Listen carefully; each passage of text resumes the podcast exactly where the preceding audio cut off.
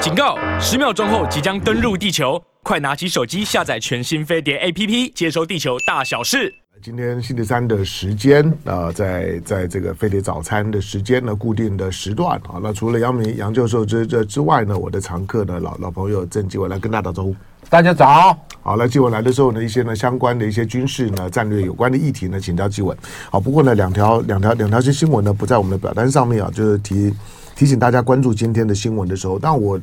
在飞碟早餐我就强调了一些太。太小的、太琐碎的八卦，那个我我我我大概也不会谈，也也不会处理，大家自自自己有兴趣自己看就好了。第二个就是说，国内国内新闻因为政治口水很多，就是如果不是太太我我觉得太政策面的东西呢，我也我也不太谈。好，那因此呃，跟你听飞碟早餐的时候呢，呃，国际新闻或者大议题呢，比重呢会比较高一点哈，有的时候需要一点点的准备，那跟上进进度。那两件事情，第一个就是。呃，延延续呢，前两天那尹锡悦呢去美国，他和拜登呢所发表的这个华华盛顿宣宣言，他有个后续啊，就是因为这件事情引发在韩国跟跟亚洲地缘政治上非常激烈的讨论。那尤其中国对尹锡悦的这一波的操操作，你可以想见的是非常的不非常不爽，他可能把整个朝半岛的情势给固化了。同同时，他不管是对于乌乌克兰呢，准备准备军援，把就是说呢核核核武力呢，战略核武力呢，准备引进到呢朝半岛，那包括对台湾问题的讲话，呃等等这这些，甚至于呢，包括长长津湖战役的描述，那这几件事情，每一件事情呢，都会把地缘政治情绪呢给搞搞翻掉。那尹锡悦，尹尹锡悦呢，他回来时他有谈到，就是说他为为什么会会。有华盛顿宣言以及呢相关的讲话，那他对于中国批评呢美韩华盛顿宣言这件事情，他说是因为中国完全不参与国际社会针对朝鲜违反安理会决议的制裁行动。他说呢韩国呢别无选择。那尹锡悦是在昨天早上啊，在呃龙山总统府，就韩韩国总统府从青瓦台搬到了龙山嘛，搬到龙山很简单，因为旁边就是美美军基地。美军基地龙龙山基在旁边，你去首尔就就走一走，去逛一逛，大概就就知道了。好，他在那个龙山总统府的松树草坪召开召开呢记者团午餐座谈会的时候，提到这件事情。他说，如果中国要批评美韩两国发表基于核武升格安全合作的华盛顿宣言，至少应该按照国际法的规则，配合安理会制裁朝鲜核威胁行为。这是他的解释啦。可是安理会因为中国本来就有否决权，没有没有没有所谓的照不照安理会的问问题。那联合国的五个常任理事国本来就有否否决权，所以从安理会的运作来讲，中国并没有去违背安理会或者什么。好，这个呢摆在心里面。另外呢，这两天的时间留意一下菲律宾的总统呢，小马可仕呢到到到到美国，因为小马可仕同样的被美国呢收收进了口袋。美美国最近两个口袋装的满满，一边装的是尹锡悦，一边装的是小马可仕。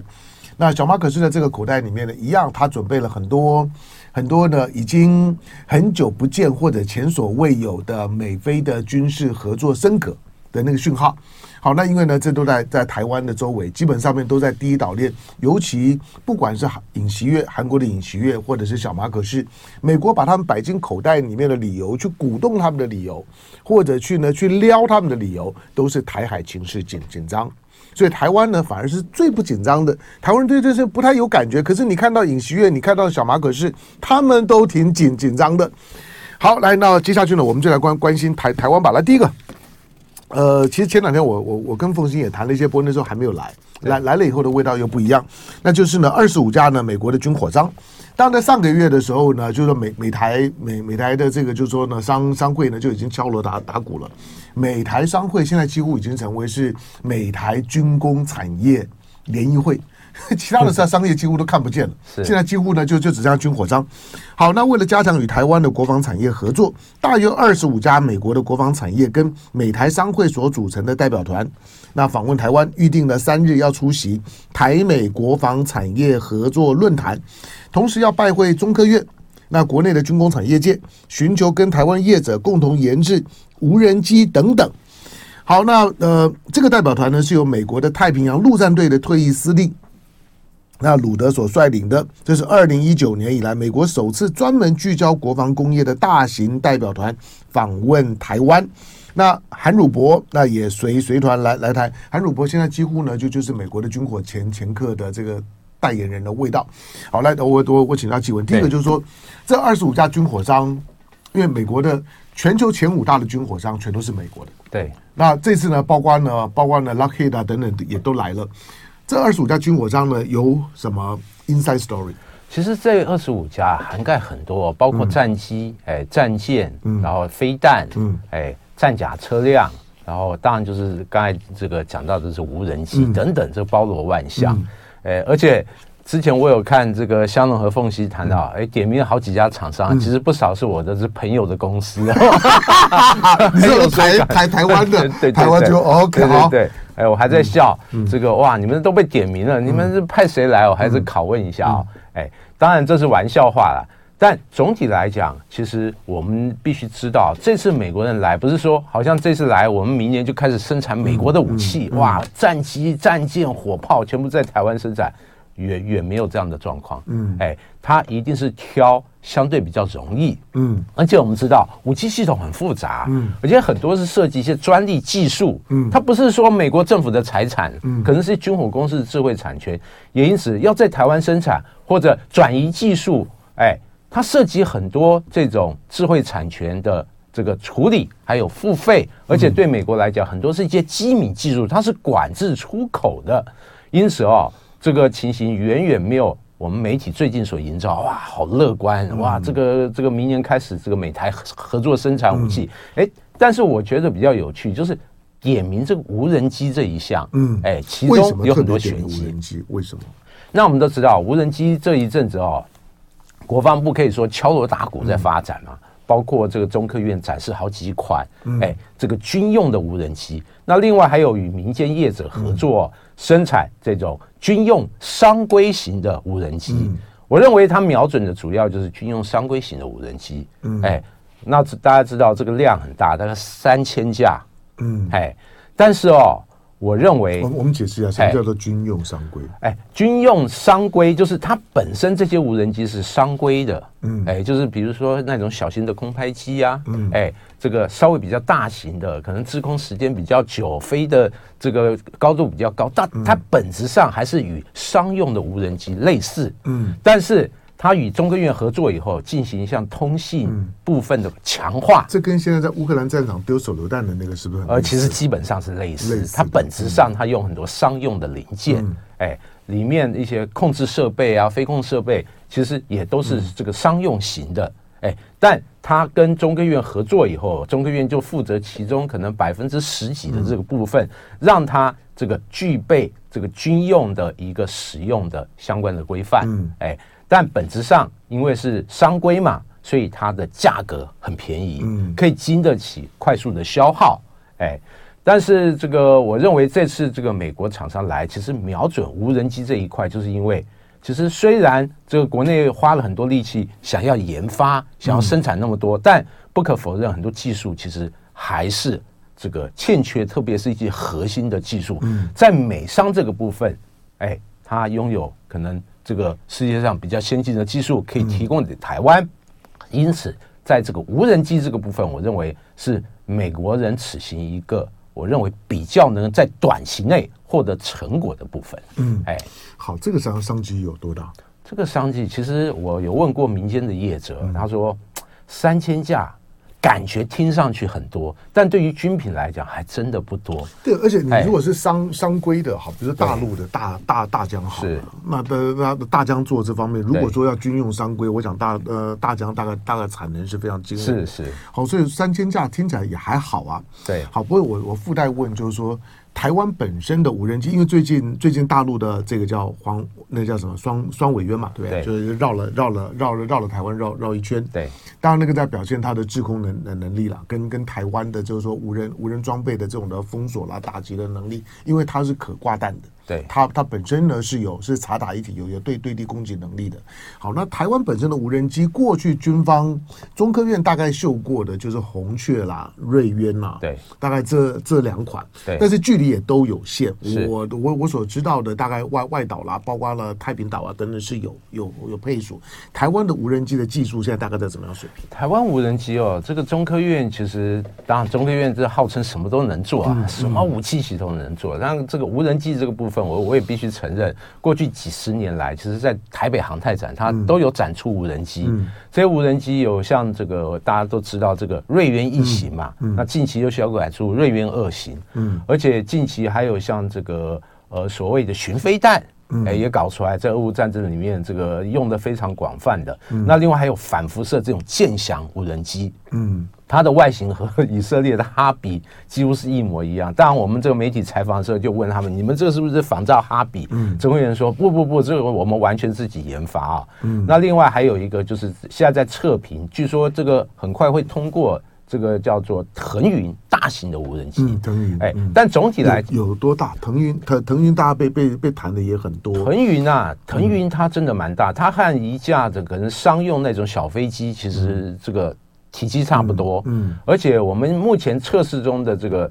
腾云算腾云二型，嗯，它本身的发动机进行一些强化，因此它的呃整个筹载能力，嗯、哎。就是可以获得提升，但筹载它不是能挂武器系统，因为中科院没有为它发展无人机用的空对地武器系统，因此它还是装像光电夹舱啊或者雷达，进行一些这个空对地的这个侦查搜索之用。哎，因此这个就目前我们来看，国内生产的无人机除了剑翔具备打击能力以外，其他都是属于一个侦察用的无人机，包括海洋侦察。地面的火炮校正等等，那不像美国是这个侦察也有侦察，也有分战术型的、战略型的，还有察打一体这种这种死神无人机，这品相比较完整。而中国大陆其实和美国也类似，哎，但这个就整体的技术水平来讲，我觉得我们跟这个中国大陆或美国相比的话，可能还差两到三个等级。哎，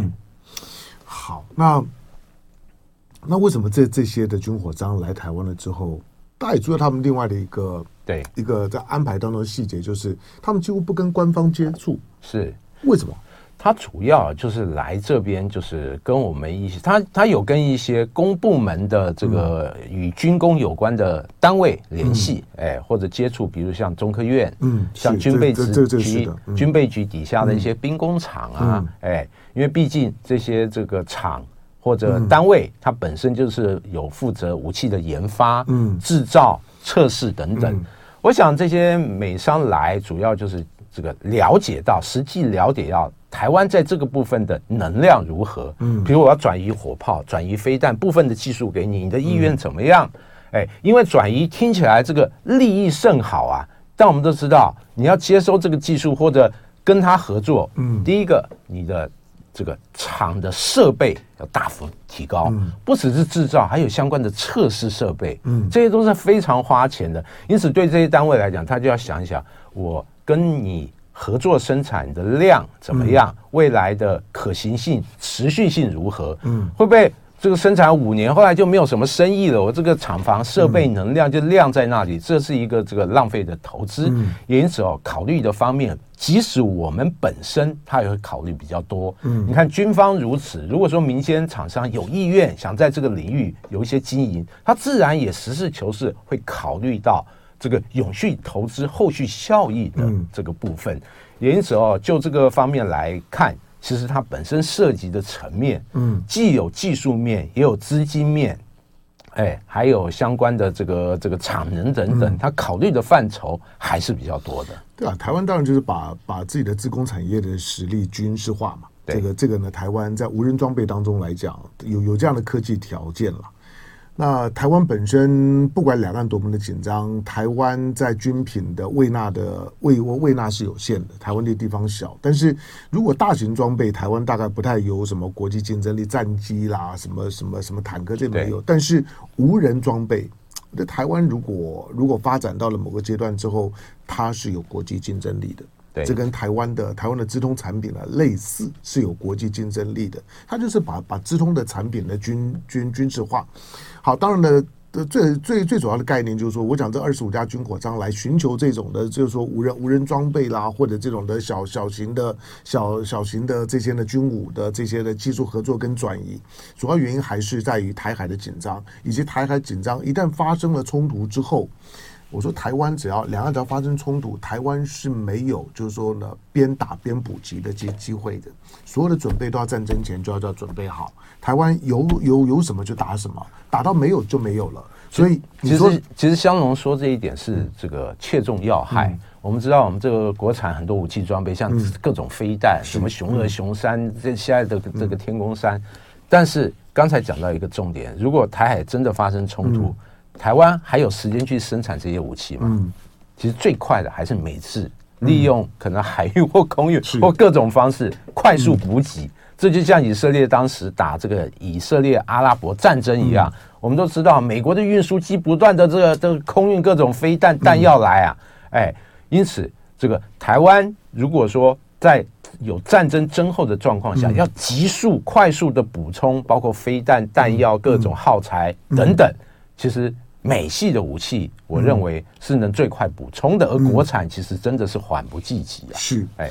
好，当然主要就是说，现在呢，当当大陆尤尤其前一波的军演，大概已经很完整的演演示了他在东部海域当中的威胁以及拒止的能能力。所以，台湾如果如果两个真的发生冲突，你说韩国啦、菲律宾啊，能能能干嘛？我我我我坦白讲，要美国只是借着他们呢，想要去介入战场，尤其是琉琉球跟跟跟菲律宾，因为。其实跟韩国真的没没没啥关系。韩国你只要看一下，美国在韩国的主要的基基地啊，包括乌山啊等等的等等这些基基地，这些基地要到台湾了，大概一一千五百多公里以上啊。这种你的你的你的主要的战斗机呢，几乎呢就是你的你的最大的作战半半径，基本上呢来绕不了多多久。可是呢，从从从琉琉球跟跟呢，跟菲菲律宾呢是可以的，那只是呢，它会是一个封闭式的战场，就是你的战前的准备跟库存，就决定了这场的战争的绝大部分。一一旦开战的时候呢，就封锁，所以你想要呢边边边打，然后边生产边边补给，大概不会有有这样的机会。第一波呢，大概就把你大部分的军工产业的能量呢，大概就已经消耗掉大大半了。所以你平常的库存非常的重要。好，讲到库存的部分呢。那就有个问题，就是大家在讨论，就是说，哎，美国呢来收钱，钱呢通通收了，我们买了这么多的军火，哎，钱都收了，可是收了之后没有交货，他没没有交货就出个问题，就是说到底是呢交货 delay，可是这种事情我刚刚讲库存对台湾非常重要啊，那你一旦一旦的 delay 了之后，那就有个问题，战争发生了之后，你要交交货也来来不及啊。第二个，大家开玩笑讲说，以后呢，这些货呢就直接交给解解放军就好了。那为什么交货呢会 delay 这么多？包括 F 十六 V，来在我们现场呢，曾纪文，来我们进广告，广告回头之后呢，继续呢请教请教纪文。来，我们的观众朋友跟大家说早安。优良声音，好，我们待会就来就来谈这从从 F 十六 V 聊吧。好，来，哎、欸，所以我们现在因为因为这一波啊，这一波看起来，当时私下聊了，就是。今年的选选举，在市场上面要筹选选举经费的，就都在军工上面，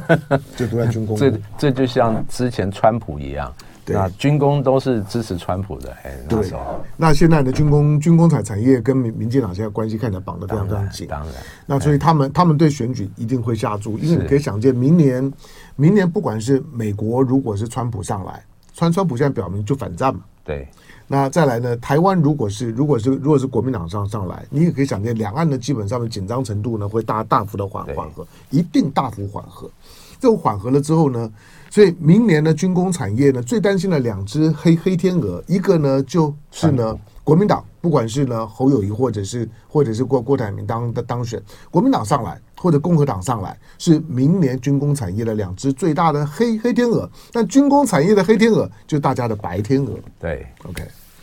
会免费报名。来，咱们的听众朋友们，来，嗯，看一下我们的，来，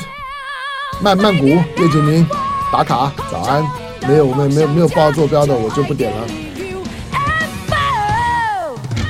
好，八点四十一分三十秒，来，您收听的飞碟播放飞碟的早餐，我是唐家龙。来，现在呢，三三千五百位的观众在我们的线上，在我旁边的郑郑继文，那我们跟继文认认识很很很久了。不过我我觉得，我觉得最近，呃，持持续性的访问继文了之后，嗯，我我觉得我们的两个人默默契越来越好了。好了，来来来，我们我们从 F F 十六 V 开始。是是是。哎，台湾台湾现在已经下单的美国的军售的总总量有多少？哦，有人说在一百九十亿美元嘛，就包括有 F 十六啊，嗯、还有 M one A two T 啊，大家都快忘了它的存在哦，买了好久还没、嗯、还没运交，就是乌克兰想要的，但是还没有还没拿到的。对，嗯、那另外还有像这个呃呃标枪飞弹啊，嗯、还有这个刺针飞弹，嗯，那另外还有这一阵子常被点名鱼叉四百枚，鱼叉四百枚啊，对，不少。制、嗯、海飞飞弹，对。对对对，嗯、那林林总总这这些武器，还有就是可能爱国者三吧，嗯、后续增购的这个爱。国者三飞弹，那那这个呢，就是有一些之前呢，台湾说呢，说呢交货来不及，他说因为生生产线很紧张，因为呢乌乌克兰需要，对。可是坦白讲，你你刚刚讲的这这几种的主力装备，F 十六 V 跟乌克兰没没关系啊，对。你刚刚你刚刚讲的像是鱼叉跟乌克兰没没关系啊。你你刚刚你刚刚讲的就是说 M one A two，美国不会给给他，是他就就是叫叫你呢，叫你的德国给豹二啊。对，那这些其实有大量的装备，你如果讲像刺针，好，这个呢我能理解，或者如果有弹弹弹簧刀，我们的也也能理解，这个呢是乌克兰这样美国呢提供的，或者海马斯，OK，这个能理解。可是我们现在讲的几几款的这些呢重要的装备。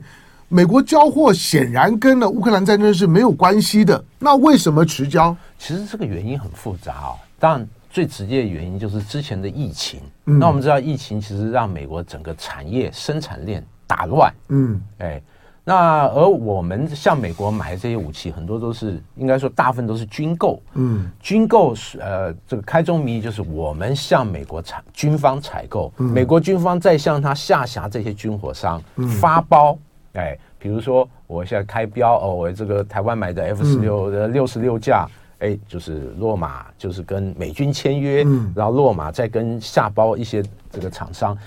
那疫情的关系导致哦，很多供应链，哎，那没有办法按照程序来做，比如时间大幅延后或者产能不稳定，嗯，哎，之前的确实影响到现在还没有完全消化掉，而且对于 F 十六来讲，其实它之前。最重要就是换了生产线，嗯，从沃斯堡换到格林威尔，哎，南卡罗来纳，哎，就是为了生产这批 F 十六 V，嗯，大概一百多架吧，台湾采购的就是六十六架，嗯，那此外 F 十六 V 它本身的测试，哎，也是需要一些时间，因为它整个这个生产拖延嘛，嗯，拖延以后，它是直到今年的一月二十四号，第一架哦，巴林采购的 F 十六 V 双座型。才进行首度试飞，试飞以后，他目前到爱德华空军基地进行后续一些相关的测试。嗯，哎，不是说生产出来就是立刻交货啊，哎，因为这是全新的飞机，对于美国军方来讲，它还是必须要做一些基本的检测，检测它各个方面的功能，哎，是否这个达到设计的要求，哎。它的综合性能指标来讲，是不是能够达到一个标准？哎，都没有问题，才可以如期按时交货。因此哦，这个巴林这一架飞机或这一批飞机，这个前几次这个测试，我认为很有指标性。如果说过程里面发现什么呃部分的瑕疵修改，那可能它的交机又要往后延后了。嗯，哎。我我我最近看了一些的一些的材料，里面谈到就是说，因为现在我们在讲的美国的美国的主力的隐形战机，比如说 F 二二十二，对，解放军的主力的隐形战战机，比如歼二十，那当然这中中国跟西方的这些呢武器系统的分代不一样，我们假定这个就是所所谓的六六六代机好了，这些的六代机啊，其实五代跟六代之之间的战力比的落差是非常大的，对。对，那个隐形功能呢，在在在包括的这这这些，我们我们我们讲的这些呢，在电脑的这些呢演演训当中，实战演训当中落差非常大，而且呢，几乎呢都都都都是呢一百比一，都还比比不上。那这这个就就出现一个问题，就是说，从五代到六代是一个非常重要的跨越。对，那我们现在的 F 十六 V，其实大概就就就就是呢传传统的传统的五代机到底，那跟这种的隐形战战机呢的落落差看起来会很明显。那两岸如果说我们的对手没有没有这种隐形战机，那也就算了。但大陆现在歼二十的产产能呢非常非常产能全开啊，生产速度看得非常快啊。那 F 十六 V 在未来的台海的空战当中，面对的如果是歼二十，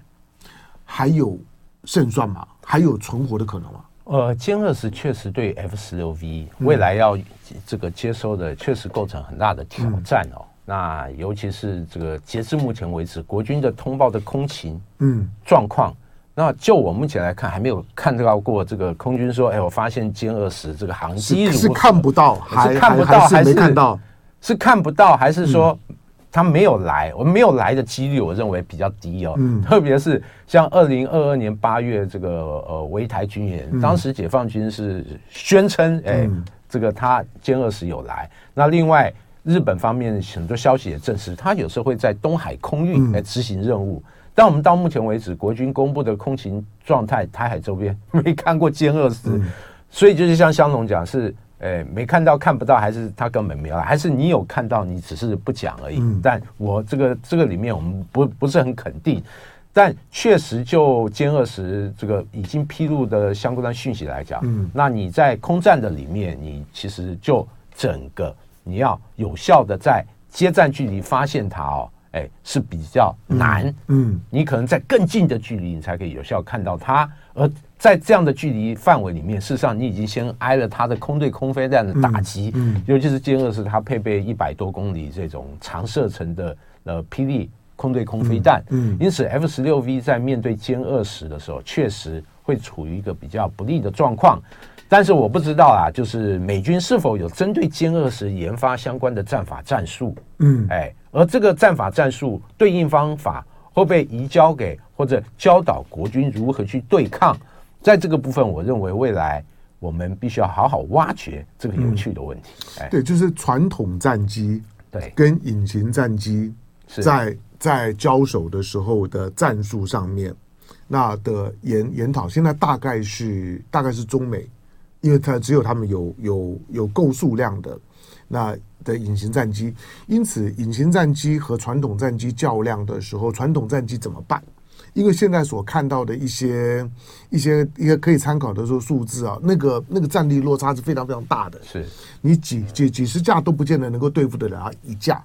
那怎么办？那台那台湾现在只有传统战那战机，你连 F 三十五都没有，而且 F 三十五对对到歼二十的时候也没有讨到便宜。就之前在东海有近距离的接触过，美美国大概觉得，哎，这这这玩意儿看起来是有点难难搞的的的感觉。好，这个呢是大家的接下去呢要关注，就是就算这些装备交货了。台湾要面对的是解放军，面对的是有是有歼二十的解解放军，那这些的装备，这些重装备能够发挥多大的作用？是不是已经落伍了、过时了？那这些呢，都都是呢要讨论的。可是真正重点在于，就是说，如果台海真的这么的紧张，美国美国的交货 delay 的这么的严严重，我我是倒过来想的，我倒过来想说，美国在交货这件事上显得就就就不急，不急就表示台海不紧张啊。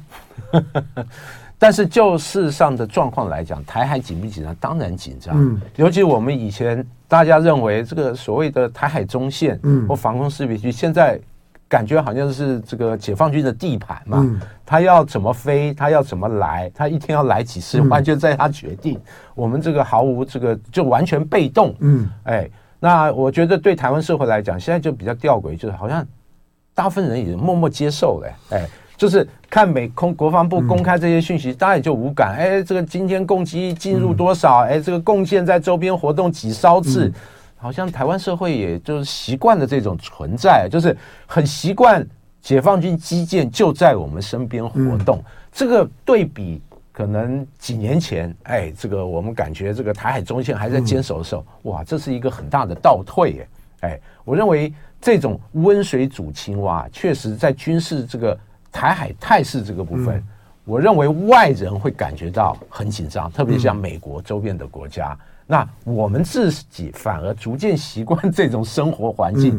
呃，这就是为什么各国和美国哎，经常这个谈到这个东亚，哎哎，发现不管是双边还多边这种机制，嗯、都会谈到台海的和平、安全与稳定。嗯、哎，我我我我解讲讲个讲个故事给你听。对，这个呢，我可能还稍微有点研究。你研究太平洋在战争的时候，我在我我在解释就是说，为什么台湾人对周围的紧张啊没啥感觉？这跟历史记忆是有关的。是我们现在在讲的第一岛链啊，对，比如说从韩国、日本、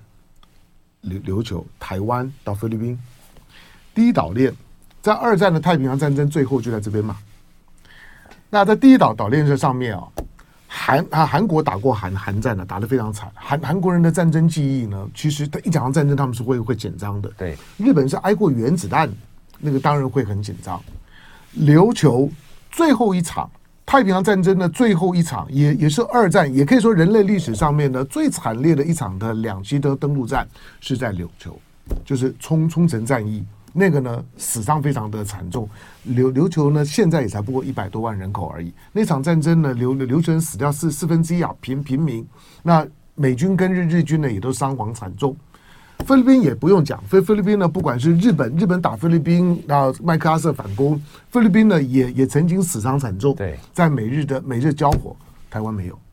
你在台湾呢，在二战的二战的太平洋战争的后期的时候，台湾是一个很独特的存存在。美国呢，麦克阿瑟呢，从菲律宾直接跳过台湾呢，去去去去打了打冲绳去了。对，打冲绳打得非常惨，台湾没有事。台湾呢，在二战的时候，只有少数的轰轰炸，在台湾的日军的战力保持得很很完整，他几乎他没有没有真正的交手的经验，所以战后撤离的时候，在台湾的日军呢，还可以到到到南洋去支援。台湾日军撤得完完整整，台湾基本上面在二战的时候根本不知道二战是个啥东西。只有少部分的炮弹落地，那跟呢冲绳的民众今天一讲到战争就很就很紧张，就赶快想要避免在战争，他们是被杀戮的非常非常惨的。菲律宾人呢也也是一样，日本的本岛呢也不用讲。韩国的也是一样，讲到战争是会怕的。台湾真的是是不怕。对，台湾我们的我们的祖先记，除了像我爸爸他们是军人，在大陆呢抗抗抗战前前面打过八二三，除了少部分之后，在台湾本岛，大部分人对战争没有记忆，因为二战根本就没有在台湾真正的打过。好吧，那当然这个是我们现在看到呢，美国呢对台湾的装备的交交付啊比较慢了。对我来讲呢，就比较阿 Q 一点，我就说既然交的这么慢，就不急嘛。那不急，那你每天在叫叫叫说台海快打起来是啥意思？那打起来你根本就就不就不用不用准备啊，收了钱呢又不交货，到时候战争打完了货也不用不不用交了，是这意思吗？就把把就白捞了台台湾的几百亿美美美金吗？那个味道呢反而比较浓厚一点。我是从他交货的那种的有一搭没一搭的反映，就是说不是这个装备好不好的问题，而是表示他主观上面认为台海没这么急。不过香哦，我就说台这个美国在整个国际军售市场，它是很强势的。嗯，哎，台湾只是交了钱还没付哦。美国人说要说我会 OK OK，我会付你。哎，嗯，很多国家其实交了钱还拿不到，然后美国干脆就耍赖。嗯，最有名就是巴基斯坦之前向美国买 F 十六，巴基斯坦那你你巴基斯坦这个发展核武，嗯，我这个飞机扣掉，我把它放在沙漠里面，是，而隔几年这个再拿出来用或者转卖给别的国家。那另外，土耳其它还是 F 三十五的合作生产国。嗯，哎，我是有掏钱的一起研发，结果他因为买俄国的 F 四 S 四百，嗯，我美国就说，呃，你上次吃狗不卖你，但钱到现在还没退，土耳其才说，我一我最近要跟美国谈，这笔钱要退给我，这毕竟是我们民脂民膏。是，你看美国人其实对在国际上这种横行霸道、军售这个。很强势的地位，其实是都是向来如此啊。嗯，哎，好，当然这个这个是台湾在面对军售这一块的时候，不要只是在新闻当中一两天看看过去。我说台湾人因为真的没有经历过大规模在台湾本岛。的那种的那种战场当中杀戮，跟你所想的那种的琉琉球人最后被逼着去自杀是非常不一样的。琉球人今天对对日本超不超不爽，原因是说，在当时呢，在在琉琉琉球的这场的最后的这种的血腥的战争，他们都要求琉琉球人说，美军上来了，大家就自杀，逼着琉琉球人呢去自杀。大江健三郎呢还特别为这件事情呢打打过官官司。那。逼着刘玄去自杀，刘玄说好，那这是日本武士道的精精神。刘玄最不爽的是结果呢，丢了两颗原子弹，日本全投降了。那刘刘玄就说原原原来是可以投降的，那你告诉我们说不可以投降是什么意思？这个呢是在二战的时候呢琉球人的记忆。好，那汉汉光三十九号也演习，今年有什么看点？今年哦比较特别，就是哎兵推又恢复这个计算机，嗯、也就是电脑兵推，嗯，而不像前两年因为疫情的关系，他是不希望群聚啊，用这个图纸兵推，嗯，哎，因此就是又利用这个战术这个兵棋模拟系统去进行相关的兵推，哦 okay、这个兵推、嗯、电脑兵推要在这个五月五月底哎进行。那另外就是所谓这个实兵演习这个部分，好像是在七月吧。那基本上内容和之前这几年的汉光演习，什么联合防空、联合海上截击啊，然后这个滩岸决战类似，嗯，这个呃脚本都差不多，哎，战力初期的战力保存等等。但我觉得比较有趣的就是，他汉光演习今年公开的品相里面。哎，我似乎还没有看到有关无人机如何有效的防御这个部分。嗯、对，哎，过去来、嗯、我们就是常常点评这个汉光演习嘛，嗯、在检讨里面，我经常会写到或谈到，对于无人机的重视度不够。哎，好，时间到。